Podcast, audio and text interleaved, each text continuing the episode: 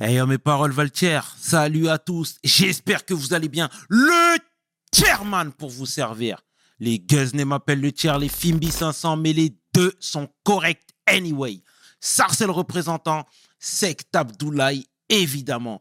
Bienvenue sur We Hustle. C'est toujours ton émission qui rassemble les motifs.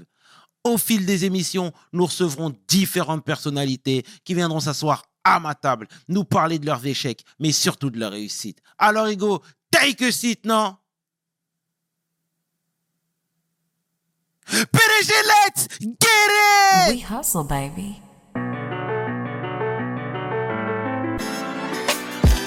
Le chairman. We hustle, baby. Le chairman. We hustle, baby. Le chairman. de retour sur We Hustle. Et aujourd'hui, je suis vraiment fier de recevoir un membre de la famille.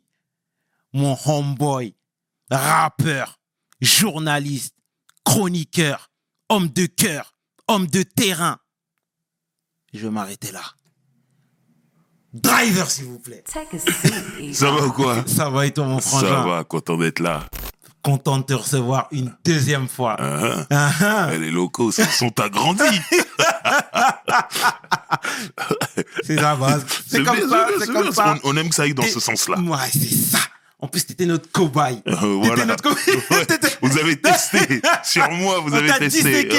On disséqué. Ça tue, ça tue. En tout cas, mon frangin, je suis vraiment ravi de te recevoir. Comme je l'ai dit, c'est une affaire de famille. Mais il faut que le monde le sache. Voilà.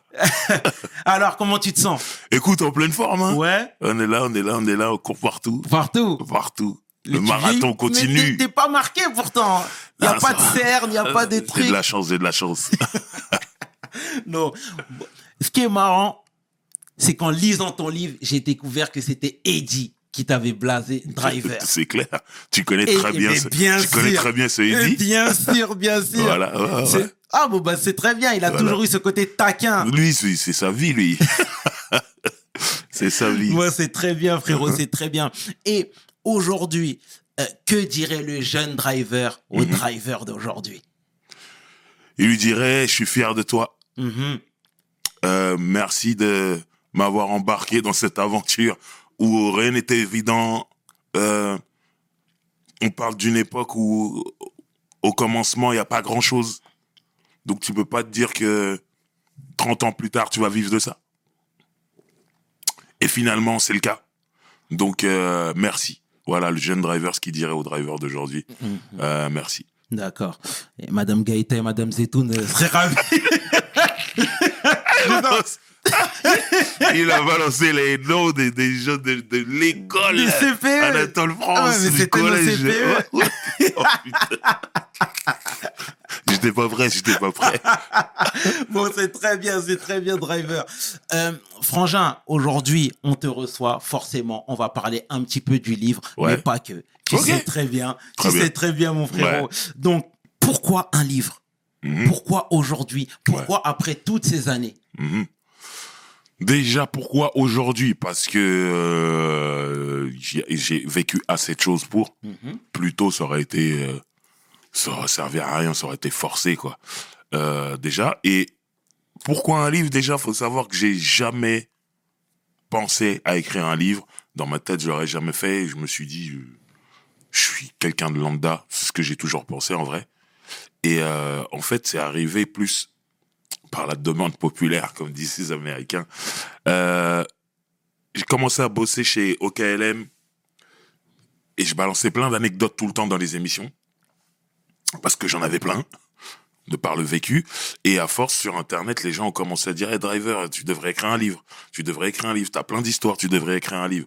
Et moi je disais ah ouais, ouais, ok mais je, je, je comptais vraiment pas le faire. Mhm. Euh, c'était gentil euh, ce genre de message mais en vérité je me disais mais je vais pas écrire un livre sur ma vie ou bref. Et en fait tout est devenu réel quand à force de ce mini buzz on va dire sur internet où les gens demandaient un livre j'ai commencé à recevoir des DM de la part d'éditeurs de livres d'éditeurs de bouquins qui disaient en tout cas si tu veux faire un livre on est là. Un éditeur. Deux. Trois. Là tu commences à te dire bon les gens s'intéressent vraiment à mes anecdotes, tout ça, jusqu'aux éditeurs. Bon, vas-y, je vais discuter avec eux et je vais voir. Et j'ai choisi euh, Face cachée hors cadre. Et finalement, euh, voilà, le livre, ce livre existe aujourd'hui. D'accord. Bon, bah, c'est très bien. Euh, là, là, dans le livre, dans ce fameux livre, tu racontes un peu ta vie, tes péripéties, Ouais. tes anecdotes. Nous, on adore ça. Bon, je connaissais pas mal de choses, hein, évidemment. on Ouais, est- toi, Mais- tu sais presque mais- tout. Ah.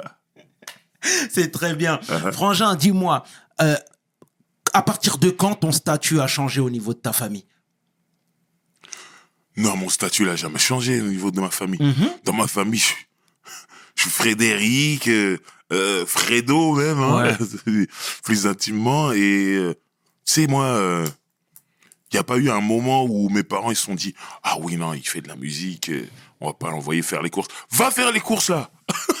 tu vois ce que je veux dire J'y vais, c'est comme ça, c'est la vie. C'est non, mon statut dans ma famille n'a jamais changé. En tout cas, je parle de mes parents, mes frères et sœurs. Après, peut-être en dehors, les tantes, tout ça, machin, oui. Euh, la famille au Cameroun, oui, ok. Mais mes parents, mes frères et sœurs, mon statut n'a jamais changé. Ils étaient fiers et tout, ils sont contents et tout. Mais euh, je suis Frédéric. D'accord. Mais je veux dire, parce que tu as gagné quand même très tôt de l'argent. Ouais, ouais. Très tôt. Des sommes conséquentes. Ouais. Et tu sais, là, tu peux vite passer du jeune homme au jeune avec des responsabilités maintenant. Ouais, ouais, ouais. Jeune qui gère le foyer maintenant. Jeune qui prend des décisions. Ouais. Mais moi, mes parents, ils m'ont jamais forcé Ok. à les aider. Je Mhm. l'ai fait de moi-même. C'est tes parents. Ils t'ont élevé, ils ont fait ce que t'es. Au moment où tu gagnes de l'argent, là, sans tes parents, tu peux pas vivre ce moment où tu gagnes de l'argent. Donc, instinctivement, moi, j'ai, j'ai, j'ai aidé ma famille à chaque fois que je le pouvais. Il y a eu des périodes creuses dans ma carrière. Je le pouvais pas. On me forçait pas. On me disait pas, avant, tu donnais de l'argent, pourquoi tu donnes plus, tout ça. Moi, mes parents, m'ont jamais forcé. Et, euh, il- euh, mon père me répétait souvent une phrase. Il me disait, une phrase qu'il disait souvent, c'est je vais pas t'envoyer voler. Il me disait souvent ça. Ça, ça veut dire, euh, t'as de l'argent, tu peux aider, tu aides, tu peux pas. Tu le fais pas. On va pas t'envoyer braquer ou je sais pas quoi, faire un truc bizarre pour la famille.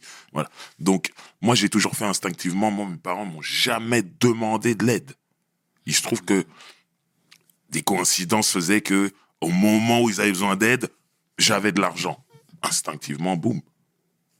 Je donnais. Donc, D'accord. moi, c'est ça, euh, les rapports que j'ai eus, en tout cas, en, en- en ce qui concerne l'argent et la notoriété, et machin. L'autorité, ils s'en foutaient, ils sont fiers. Moi, quand mes parents, ils marchent dans la rue et qu'on leur dit, ah, votre fils, j'adore votre fils, tout ça, ils viennent me répéter, ouais, on a rencontré une telle personne ou telle personne qui disait, ouais, étaient, qu'ils, qu'ils t'aimaient beaucoup. Je vois dans leurs yeux, leurs yeux brillent et tout. Il y a pas de problème, ils sont fiers, mais ils sont pas là en train de me rappeler toute la journée euh, euh, que je suis driver ou quelque chose. Je suis Frédéric pour eux. Très bien. Et ça changera jamais. C'est très bien, c'est très bien. Euh, Frangin, voilà, toi, comme tu l'as si bien dit, tu as connu très tôt la musique, tu as, Ouais. connu le très haut et le très bas. Moi, Ouais. je veux que tu nous mettes en alerte sur les inconvénients de ce milieu. Ouais. Alors, il y a, il y a plein de choses. Ce serait long, hein, les inconvénients. Il y en a Mm. peut-être plus que de belles choses.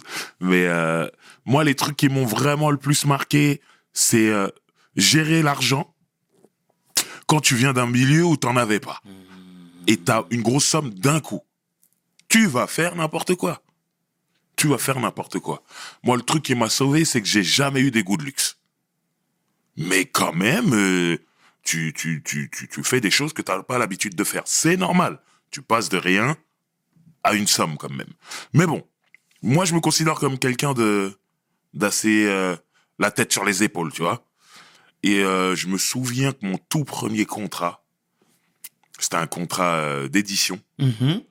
chez Polygram, Polygram Édition, euh, on me propose une somme, une certaine somme. Tout, avocat, blablabla, c'est bon, le contrat, je peux le signer et tout. Avant de le signer dans la semaine, chez Polygram, ils me disent, driver, si tu veux, on échelonne cette avance. On te donne une somme par mois pendant un an ou deux ans, je sais plus, euh, suivant la somme. Et en fait, euh, c'est comme un salaire, en fait. Oui. Et ce qu'on me donnait, c'était un salaire d'un cadre, d'un quelqu'un qui avait un, un très bon poste. Sauf que moi, à ce moment-là, je suis au lycée. Donc quand je fais les calculs, je dis ah ouais, je suis bien payé ça par mois, c'est cool. Et ça me permet de pas tout prendre d'un coup et de pouvoir gérer et de garder la tête sur les épaules.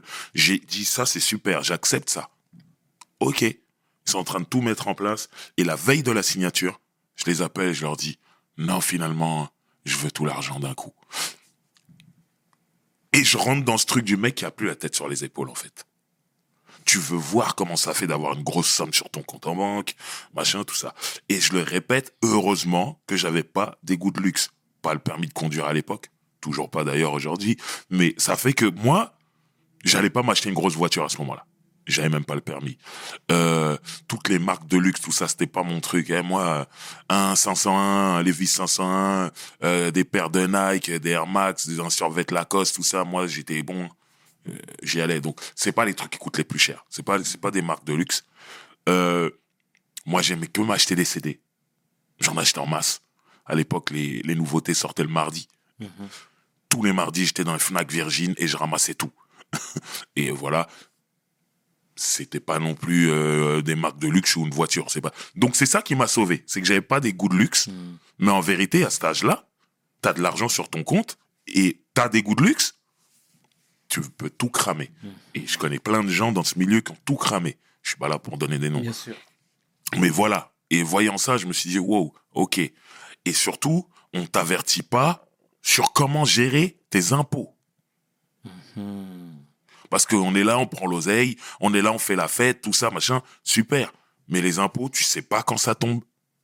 Moi, je, comme je t'ai dit, je sors du lycée. J'ai pas eu un travail avant ça avant de, de signer en maison de disque. Ça veut dire, si j'avais eu un travail, je pourrais te dire, ouais, ok, les impôts, ça arrive à tel moment, et non. je sais pas, moi. Je sors du lycée, boum, j'ai un deal, après je vais sortir un disque et tout ça, machin. J'ai de l'argent, ben, je fais ma vie avec. Sauf que, un an passe, j'ai pas de nouvelles des impôts. Deux ans passent, j'ai pas de nouvelles des impôts. J'ai des nouvelles des impôts pour que quasiment trois ans après. Mais trois ans après, t'as pas la même somme que t'avais euh, Bien trois sûr, ans avant t'as dépensé. Et là, maintenant, on dit, ah, vous nous devez ça. Tu regardes la somme, tu dis, wow, si je donne ça, je suis à poil. tu vois ce que je veux dire? Bon, j'explique dans le livre que j'ai eu de la chance à ce moment-là de gagner de l'argent d'une autre façon et tout. Et euh, voilà, ça m'a sauvé euh, en ce qui concerne les impôts. Mais tous ces trucs-là, là, tu les apprends sur le tas. Et tu te dis, je me ferai pas avoir sur le deuxième album. Sauf que ton deuxième album, il marche moins tu gagnes moins d'argent. Donc ton problème, c'est même pas payer les impôts. Ton problème, c'est vivre. Quand ton deuxième album, il marche moins, le regard des gens, il change aussi. Bien. Et là, je te parle de l'industrie. Parce qu'encore, le public, il n'y a pas Internet à ce moment-là, on te voit à la télé. Être à la télé, c'est un truc de fou pour le public. C'est-à-dire que même mon deuxième album, qui marche beaucoup moins, j'ai un clip qui est à, qui la télé, donc les gens se disent, ah, ça va pour lui. Mais dans l'industrie, on sait qui fait quoi, qui est qui. Et là, ils se disent, ah, il est en train de tomber, lui. Et tu le sens dans les regards. Tu peux plus euh, euh, demander un feat ou truc ou une collaboration sur scène, tout ça. Tu vois que les gens te disent, oui, oui, oui, mais ils sont fuyants, tout ça, machin. Les problèmes d'argent. Le regard des gens quand ton deuxième album marche pas, Mhm. ça peut te rendre fou. D'accord. Et comment toi t'as fait justement pour pas te euh, tomber dans ce mood un peu euh, de de de de seum? Voilà, Ouais. littéralement. Ouais. Comment t'as fait? En fait, euh, quelques années après ma, ma signature, j'ai croisé un, un gars à moi, un grand à moi de, de Sarcelles qui s'appelle Louis, Louis DGBF si tu nous regardes. Et euh, il m'a dit, Driver, tu sais, je me rappelle quand t'as signé, le jour de ta signature, je t'ai croisé. Tu revenais de Paris, t'étais à Sarcelles, je t'ai croisé. Et tu m'as dit, ah, je viens de signer tout, je t'ai félicité. Et tu m'as dit, ouais, mais là, euh, tout va bien et tout, donc euh, ils vont bien s'occuper de moi à la maison de disque, mais le jour où ça marche pas, ils vont me virer. Il m'a dit, tu m'as dit ça le jour de ta signature. Je me rappelle même pas de cette discussion-là.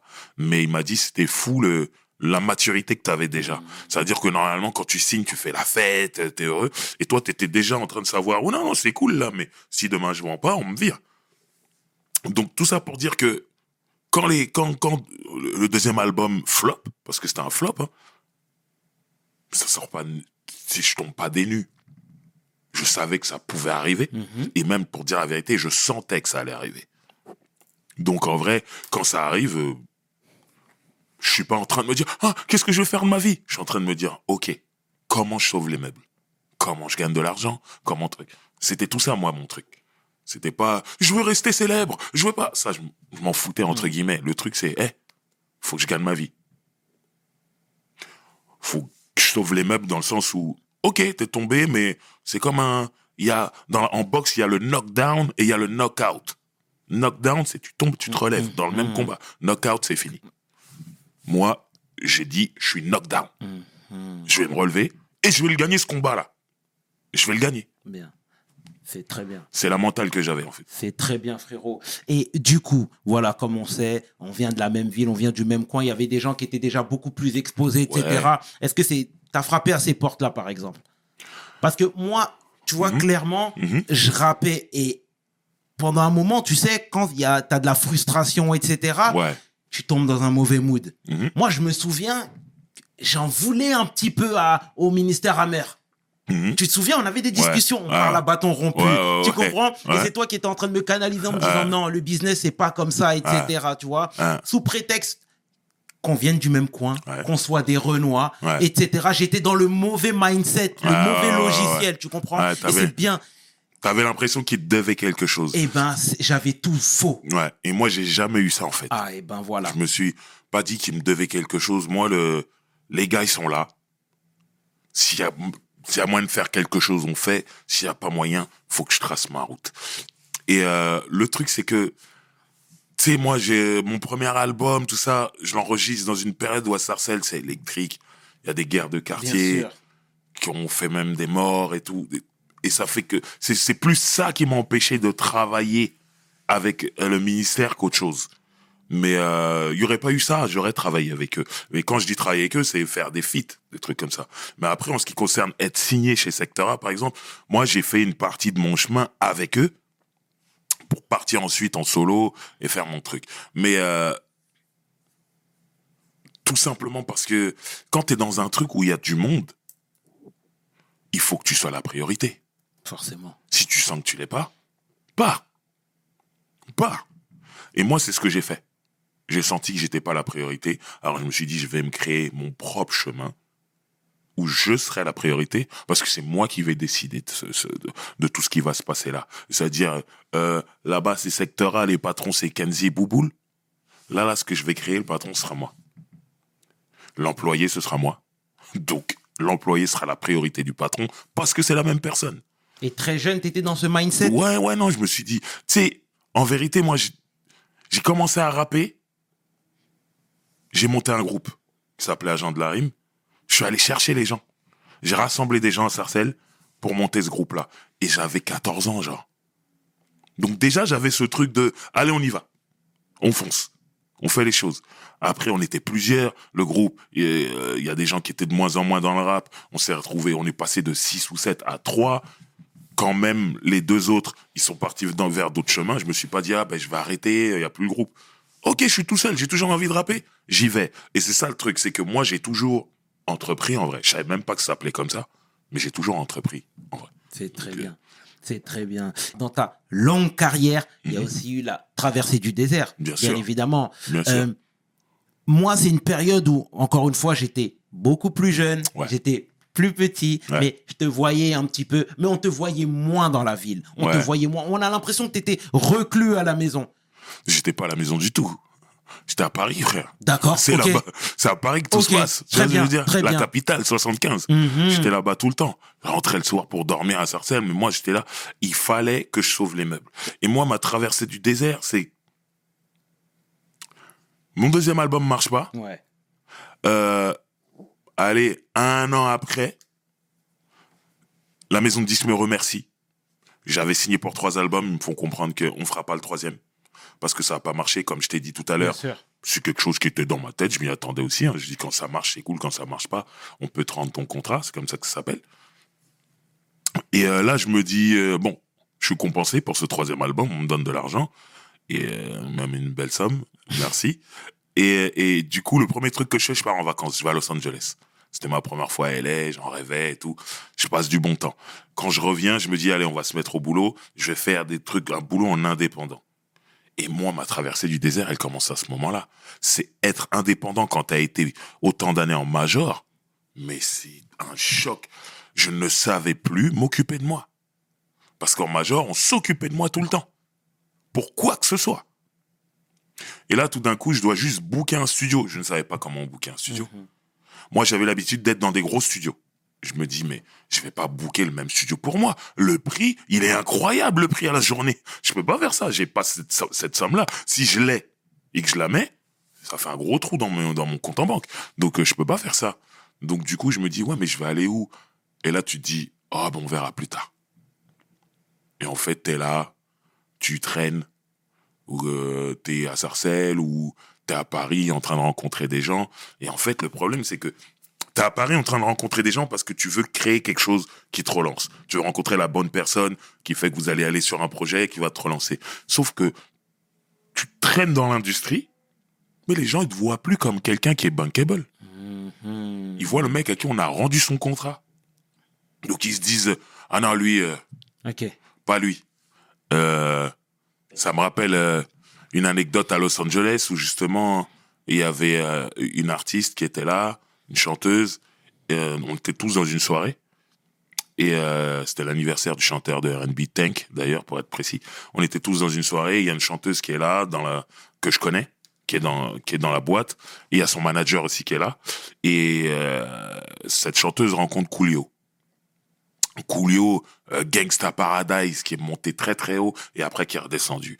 Et au moment où, où- où- de cette soirée, Coolio est redescendu. Et, et Coolio parle à cette chanteuse et tout, et la chanteuse va voir son manager en disant ouais Coolio, euh, il me parle, euh, tu penses que c'est un bon truc, c'est un bon business pour qu'on travaille ensemble et tout. Et le manager l'a dit non non non non non non non non, écarte-toi de lui. Lui, euh, il est plus dans le billboard, il est plus dans les classements. C'est comme ça qu'on pense dans l'industrie. Quand tu redescends, personne se dit que tu peux remonter. Donc les gens, ils- non, faut plus, faut plus travailler avec lui. Donc moi, ça n'a pas été aussi violent pour Coolio, mais dans les regards, je chantais ce truc-là. Je chantais le, ouais, mais lui, c'est fini. On lui a rendu son contrat. Donc en vérité, tu sens ton, ton téléphone, il sonne moins. À l'époque de mon premier album, je recevais des coups de fil pour tout. hein. Pour tout. Ouais, viens, viens, un concert là, ceci, et tout. Et là, euh, euh, on m'a rendu mon contrat après mon deuxième album. Ben, mon téléphone, il sonne de moins en moins. Et il y a que les vrais qui t'appellent. C'est qui C'est mes amis de Sarcelles, mes amis d'enfance, qui eux m'ont jamais traité comme ces drivers, ces machins, c'est hey, c'est Frédéric. Tu fais quoi? On se voit, truc, viens au quartier, truc, nanana. et on faisait des trucs simples. Et en vérité, ma famille, mes amis de Sarcelles m'ont permis de rester stable. Et il y a surtout un mec, Marc, du label Bomb Attack, qui lui m'a énormément aidé à me remettre dans le business, à me remettre le pied à l'étrier et euh, surtout euh, à reprendre confiance en moi. Parce que quand les gens ils te regardent genre euh, ah c'est le mec à qui on a rendu le contrat, que tu le veuilles ou non, tu perds la confiance. C'est pas c'est pas par rapport au talent. hein. Moi, je suis sûr de ce que je fais toujours. Mais c'est plus ok, même si j'ai fait le meilleur morceau de l'année, je vais le proposer à un mec pour un featuring, il va pas vouloir. Il va pas écouter la chanson. Il va dire non mais lui c'est le mec à qui on a rendu le contrat, ça va m'apporter quoi, ça va aller où? Et ça je le sentais donc du coup je me dis ah je vais pas demander alors. Je vais pas demander un feat à un tel, un tel, un tel. Voilà dans quel état d'esprit je suis. Et a ce Marc qui lui me prend. J'allais chez lui tout le temps. Il habitait à Ivry-sur-Seine à ce moment-là, donc à l'opposé de chez moi. Tous les soirs, j'étais chez lui. Et il me remet. Il me fait à manger, il me parle, il me dit, non, driver, euh, t'es toujours quelqu'un, et tout ça, machin. Mais je dis, mais non, mais regarde, les gens, ils me regardent plus. Et il me force à faire un projet, une compilation qui s'appelle Self Il me dit, tu connais tout le monde, invite les gens. Et euh, moi, je voulais pas. Et euh, il m'a eu, il me l'a fait à l'enfer, parce qu'il me connaît bien. Il m'a donné deux morceaux en me faisant croire qu'ils étaient à moi. Il y avait un morceau de Cynic, un morceau de Nac. Et il me dit, voilà, ça, c'est les deux morceaux, deux premiers morceaux de ta compilation. Maintenant, va discuter, euh, euh, va démarcher d'autres rappeurs. Et euh, quand il te demande il y a qui, tu dis Cynic, tu dis Nac. Et c'est l'époque Cynic, il est très haut. Et euh, moi, je dis, OK il m'a motivé et puis au final euh, bah, j'ai commencé à faire cette compile. Et quand j'ai bien avancé, il m'a dit Bon, maintenant que tu as 6-7 morceaux, bah, vas-y, je récupère les morceaux. En fait, si c'était pas à toi, ni même à moi. En fait, c'est un beatmaker qui manageait, qui s'appelle SR Prod, qui avait fait les beats de ces deux morceaux. Mais c'est tout. Mais c'était pas les morceaux de SR, c'était pas les morceaux de Marc, et encore moins les miens. Mais il m'a eu. Dans ce sens-là, je dis, il me l'a fait à l'envers, mais ça y est, j'étais reparti et j'avais repris confiance en moi Grâce à Marc. Donc, euh, tout ça pour dire que l'entourage, c'est super important dans cette industrie. Euh, la famille, les amis, les amis de l'industrie, euh, parce que c'est très rare. hein. En général, tu ne fais pas d'amis dans l'industrie. J'appelle ça des collègues. Et souvent des gens qui sont intéressés. Ils sont là par intérêt. Et c'est les règles. hein. Quand tu rentres dans l'industrie, c'est les règles. Tu vas pas changer ça. Mais il y a des exceptions là-dedans. Des fois, tu croises des gens qui ont vraiment un cœur et tout ça. Et Marc en fait partie. C'est quelqu'un, il aurait pu se dire, euh, bah, vas-y, euh, comme les autres, hein. il a plus de contrat, qu'est-ce que je m'en fous? Non, non, non, lui il m'a dit, toi, tu peux toujours faire quelque chose. Bien. D'accord. On le salue au passage. Ouais, Euh, Aujourd'hui, frérot, on parle et de manière beaucoup plus libérée de Ouais. dépression. ouais. Tu vois, c'est un terme qui revient fréquemment. Libéré? Un petit peu plus. Ouais. Tu vois, Mm. on a reçu dernièrement Kamel, que je salue chaleureusement. Lui, il a libéré la parole. Ouais, Ouais. bien. Ouais. Et toi, est-ce que c'est quelque chose que tu as déjà connu, par exemple? Mhm.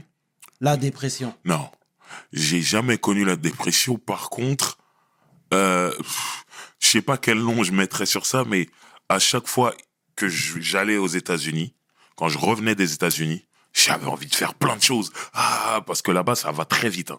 Euh, en termes de business, en plus, j'ai de la chance de connaître des gens qui sont dans l'industrie de la musique euh, aux États-Unis. Ça fait que quand je vais à New York ou à Los Angeles, je gravite dans, dans l'industrie de la musique et je vois les choses se faire et tout, et ça me motive.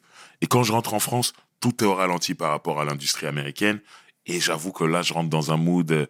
Ah ouais, mais à chaque fois que je veux faire un truc, les gens me disent non, c'est pas comme ça. Non, attends, non, ça marchera pas. Non, mais t'es fou. Et du coup, je suis là, ben, je reste chez moi. Mais euh, ça, ça me prend deux, trois semaines à chaque fois. Mais je parle à plein de gens qui ont l'habitude d'aller aux États-Unis et me disent qu'ils vivent tous la même chose. Donc, euh, j'appellerais pas ça dépression, mais c'est un moment où tu te dis, bah, la France et les États-Unis, c'est pas la même chose, c'est juste des cultures différentes, en fait. Et faut te calmer, faut redevenir français. Et ça me prend trois semaines, en fait. Mais au bout de la quatrième semaine, ça y est, je suis, rede- je suis revenu à l'heure française et voilà, je fais mon truc à la française. C'est juste ça. Mais dépression, dépression, dépression, c'est un mot qui est très fort. Non, j'ai pas eu ça.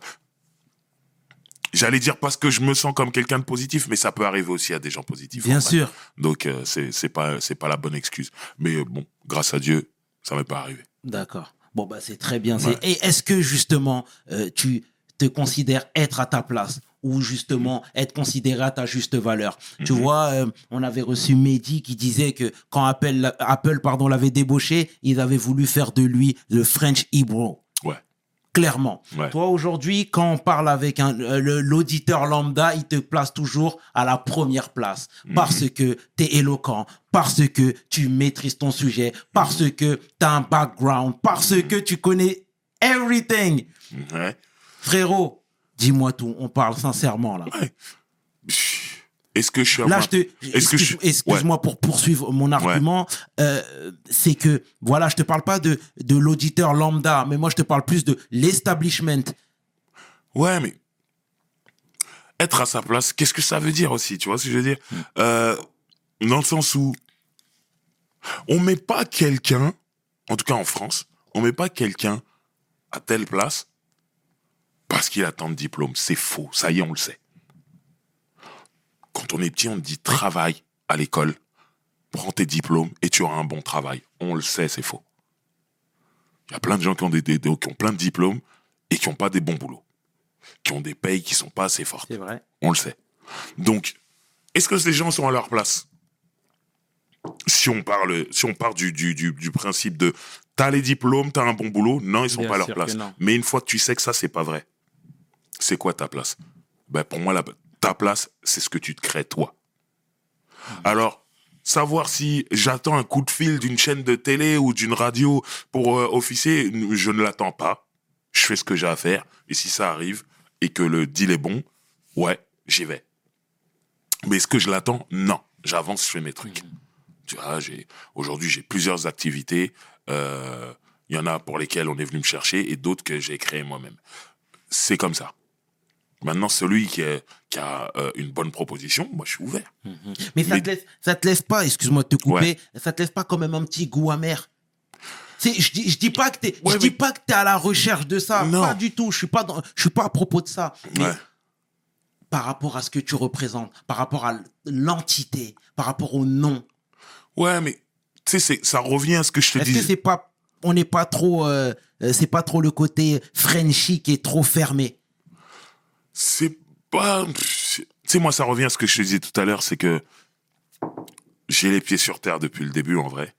Et euh, je sais que c'est pas parce que j'ai marqué 20 buts cette saison qu'on va m'appeler en équipe de France. Il y a d'autres. Paramètres. Donc, si on m'appelle, je suis content. Si on m'appelle pas, tant pis. Je joue pour mon club. La saison prochaine, il faut que je marque plus que 20 buts. C'est tout. D'accord. Et c'est quoi les autres paramètres? Mais les autres paramètres, c'est ce que Didier Deschamps veut. Ce que, ce que, ce que, ce que au-dessus de Didier Deschamps veut, les gens veulent aussi, tu vois ce que je veux dire? Là, là, là, je te, je te, là, je te parle, en vérité, j'ai Benzema, là, en tête. Benzema, toute la période où on l'appelle pas à cause de l'histoire Valbuena, tout ça, machin. Mais t'as vu tous les buts qu'il marque en club? Normalement, on doit l'appeler. Bah, C'est d'autres critères qui font qu'on l'a pas appelé à ce moment-là.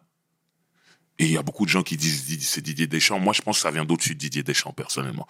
Mais voilà. Mais euh, au final, il est, pendant toutes ces années-là, il n'était pas en équipe de France. Alors qu'en club, il était performant. Donc, moi, je le sais, ça. Je sais que ça marche comme ça. Que c'est pas parce que tu, tu es le meilleur buteur qu'on va t'appeler. Il y a d'autres paramètres. Donc, moi, si on m'appelle pas, je suis pas en train de me dire, mais euh, mon téléphone sonne pas, tout. Je fais, je trace ma route. Je joue pour mon club. Le jour où on m'appelle, je viens. Et je jouerai pour l'équipe nationale, tu vois ce que je veux dire? De la même façon. Bien, bien. Donc euh, je suis pas... Il n'y a pas d'aigreur par rapport à ça.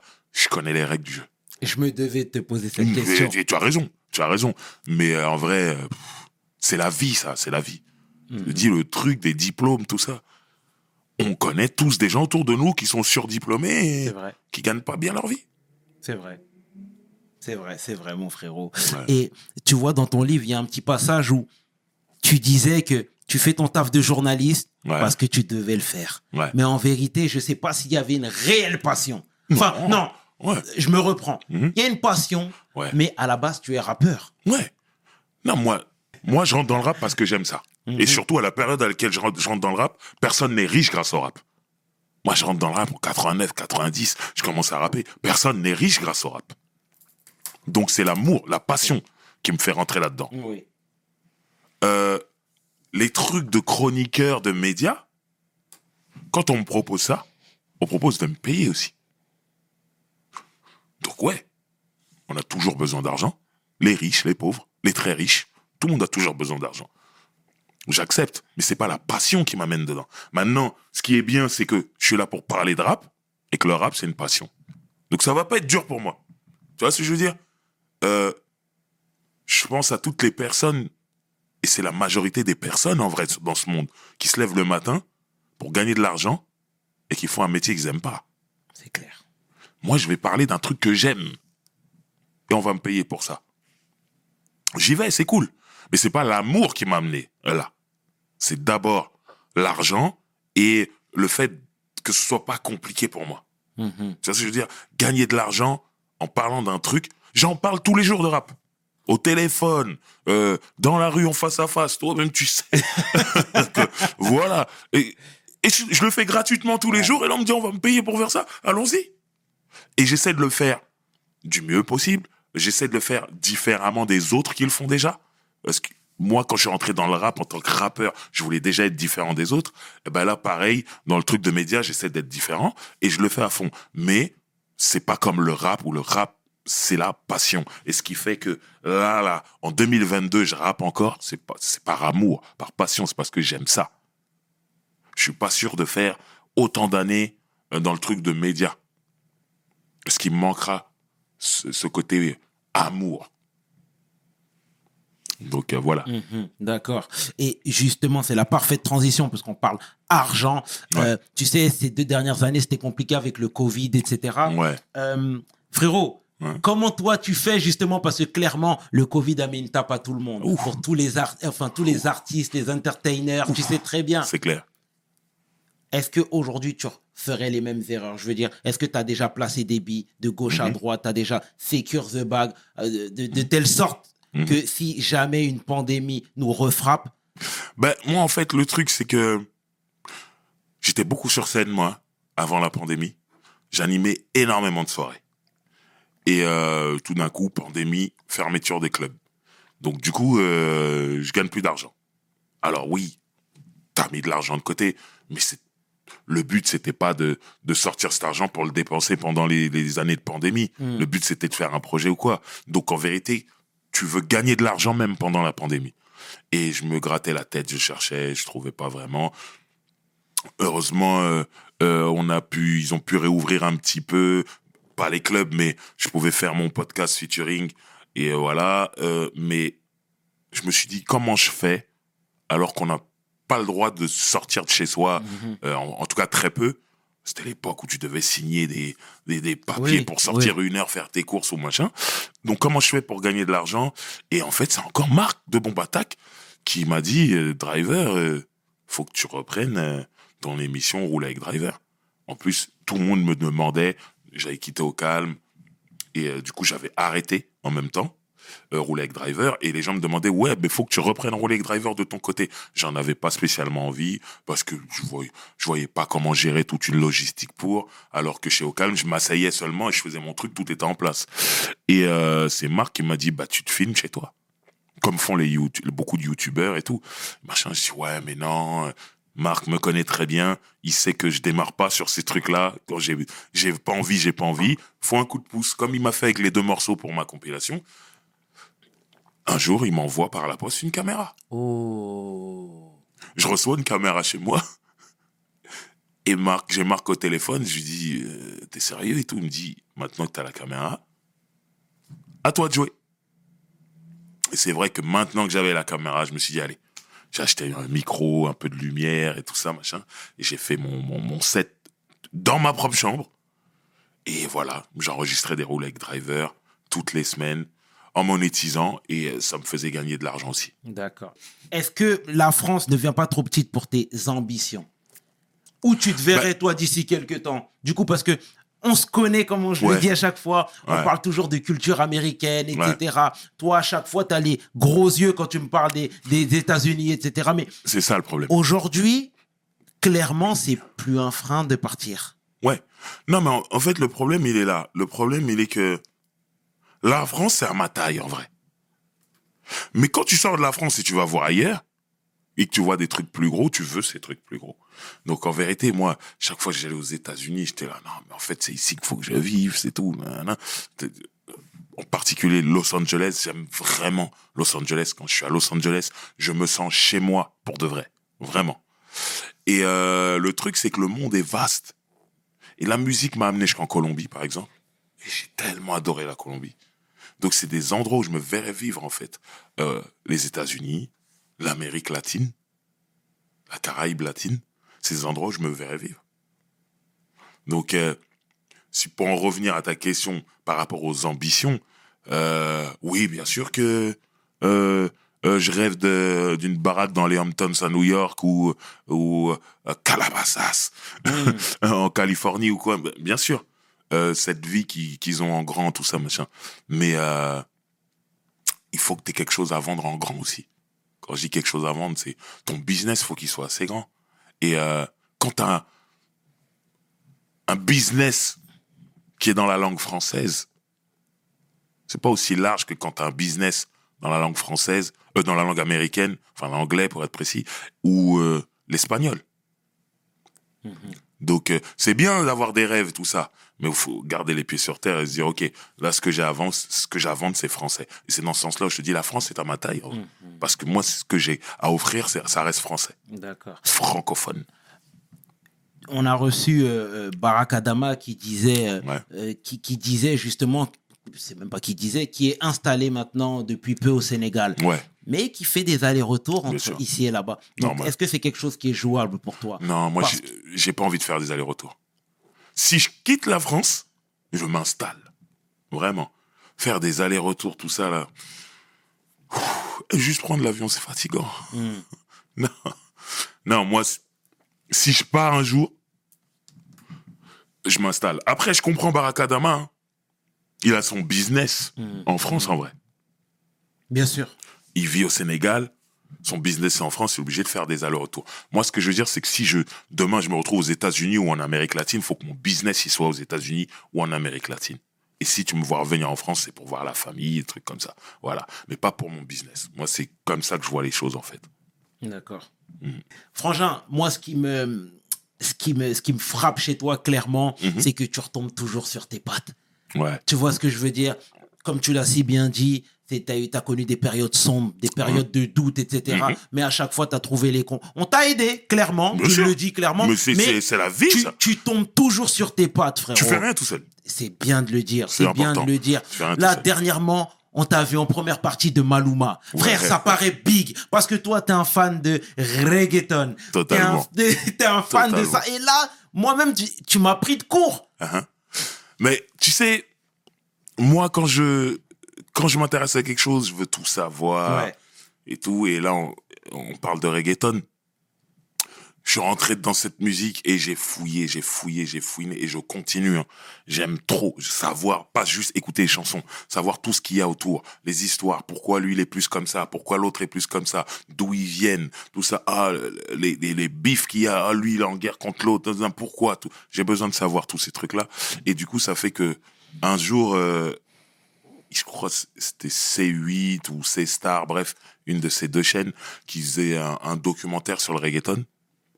Et euh, j'ai été contacté pour parler.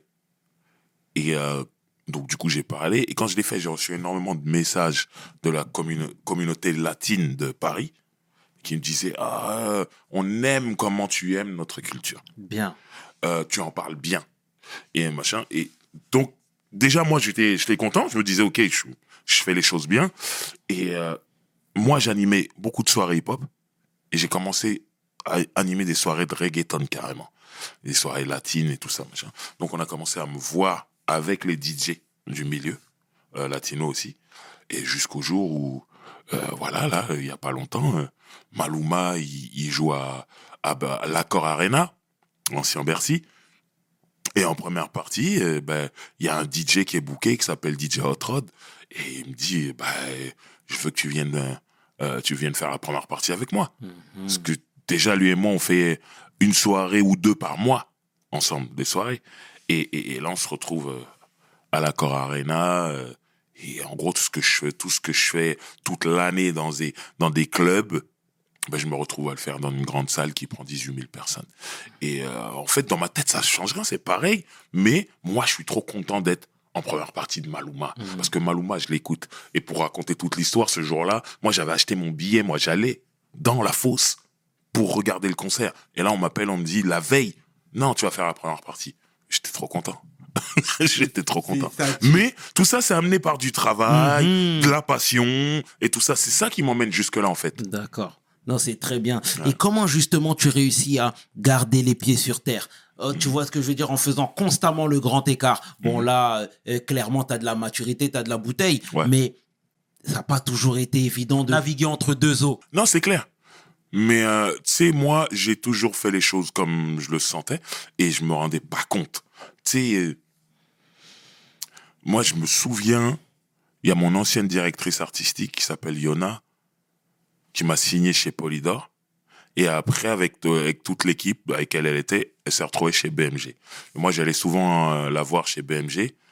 Et la période creuse où mon deuxième album marche pas, où je, fais des morceaux, je fais toujours des morceaux et je viens, je lui fais écouter des morceaux, tout le temps. Elle, elle, elle se tient au courant de ce que je fais, parce qu'on est vraiment devenus amis et tout. Et euh, elle m'a dit un truc que j'oublierai jamais.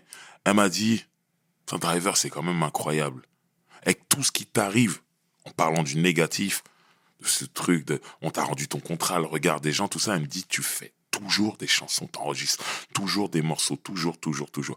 Et moi, je me suis jamais posé la question, en fait. Et quand elle me dit ça, je me dis, ah ouais, c'est vrai. Donc, elle est en train de me faire comprendre que t'as le droit de faire une pause parce que tu déprimes. T'as le droit de te poser des questions. Bah, moi, j'étais en studio tout le temps, je faisais, je faisais, je faisais, je faisais. Quand elle m'a dit ça, c'est là que je me suis rendu compte que je ne me rendais pas compte moi-même que je faisais, que j'étais un mec, on travaille. Comme je t'ai dit, knockdown, tu te relèves, tu reboxes, tout ça. Et c'est là que je me suis dit, ok, donc en fait, comment j'ai fait pour naviguer entre deux eaux? Comment j'ai fait pour avancer tout ça? C'est parce que quand j'étais vraiment dans la merde, je m'en rendais pas compte à 100%. Pour moi, j'étais à 50% dans la merde. Alors qu'en vérité, j'étais j'étais dans des trucs où mes parents s'inquiétaient. Ils se disaient, mais qu'est-ce qu'il va faire de sa vie maintenant? Ça marche plus. Imaginons que c'est fini. Imaginons que c'est fini, il va faire quoi? Sauf que moi, j'étais là, ben, il faut que je fasse des nouveaux morceaux. Alors que ça veut rien dire. hein. Tu peux enregistrer toute ta vie et ça remarche plus jamais ou je sais pas quoi. Mais moi, dans ma tête, non, ça va revenir. D'accord. Comme les boxeurs, ils sont là, ils en prennent plein la gueule, ils sont encore debout. Bien. Non, non, je peux gagner. Tu vois ce que je veux dire Bien sûr. C'est ça, en fait. Tu sais, euh, parfois, euh, je vais rebondir sur l'épisode de Kamel parce que on Mhm. était en train de parler justement de pas mal de jalousie dans les quartiers. Ouais. Finalement, quand toi, tu es en train de tirer ton épingle du jeu, tu es en train de te faire connaître, en train de gagner ta vie, etc. et d'être reconnu surtout. Ouais. Frérot, tu peux pas me dire que t'as pas vu des regards changer. Honnêtement, les gens Clairement. sont, les gens sont très gentils avec moi. Je vois dans la rue, tout ça, même à Sarcelles et tout, les gens sont très gentils. Alors ça veut pas dire qu'il y a pas des gens qui me jalousent ou quoi. Ça doit exister. C'est impossible de faire l'unanimité. Tout le monde te kiffe, c'est impossible. Bien sûr. Mais franchement, je, je connais beaucoup de gens dans ce milieu. Et quand je compare à, à eux, leur vie, leur parcours, tout ça, et moi, j'ai de la chance. Les gens sont vraiment cool avec moi. Donc, euh, ça va, moi, je suis.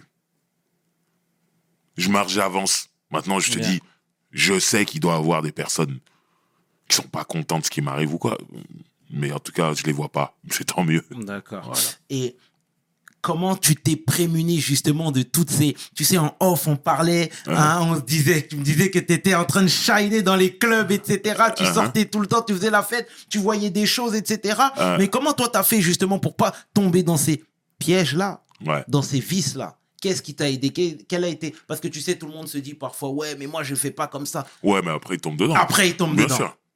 Ben, moi, déjà, le... je vais répéter ce que je t'ai dit tout à l'heure. Mhm. Mon caractère, en fait. Et le caractère, ça vient de beaucoup de choses. Hein. Ça peut être tes parents, ça peut être l'école, ça peut être tes amis, ça peut être tes expériences dehors et tout dans la rue. Mais moi, le fait de pas avoir des goûts de luxe, je te jure que ça change tout. Ça veut dire que à une époque où tu rentres en club, shiner en club, briller en club, c'est avoir une table avec plein de bouteilles sur la table, plein de meufs. Moi, je... avoir une table, ça m'a jamais intéressé en fait. Avoir une bouteille sur la table, et encore des bouteilles, trucs, montrer que. Et au final, c'est même pas toi qui bois cet alcool-là, c'est tout, toutes les meufs qui sont là autour du. Moi, ça, ça m'intéressait pas, ça. Moi, vraiment, quand j'allais en club, j'allais pour deux choses. La musique que le DJ allait passer, rencontrer des gens pour faire du business. Les Américains, ils ont, ils ont ce qu'ils- un type de soirée qu'ils appellent les soirées industrie. Industry Party. Soirée industrie. Nous, c'est, ça porte pas ce nom-là, mais il y, a comme- il y avait quand même des endroits où tu savais que tu pouvais rencontrer des gens. Moi, j'allais pour ça. Moi, j'étais en train de travailler en vrai. Donc, ça fait que Là où t'es là, tu fais la fête, tu bois, t'es bourré, et après, tac, tac, dans le feu, il y a une meuf, elle est magnifique, elle est super sexy, et elle te fait comprendre que là, il y a une ligne de coke, tu peux la sniffer, on est ensemble, c'est la famille, tout ça, machin, mais moi, j'arrive même pas à ce stade-là, moi. Bon, j'aime bien les femmes.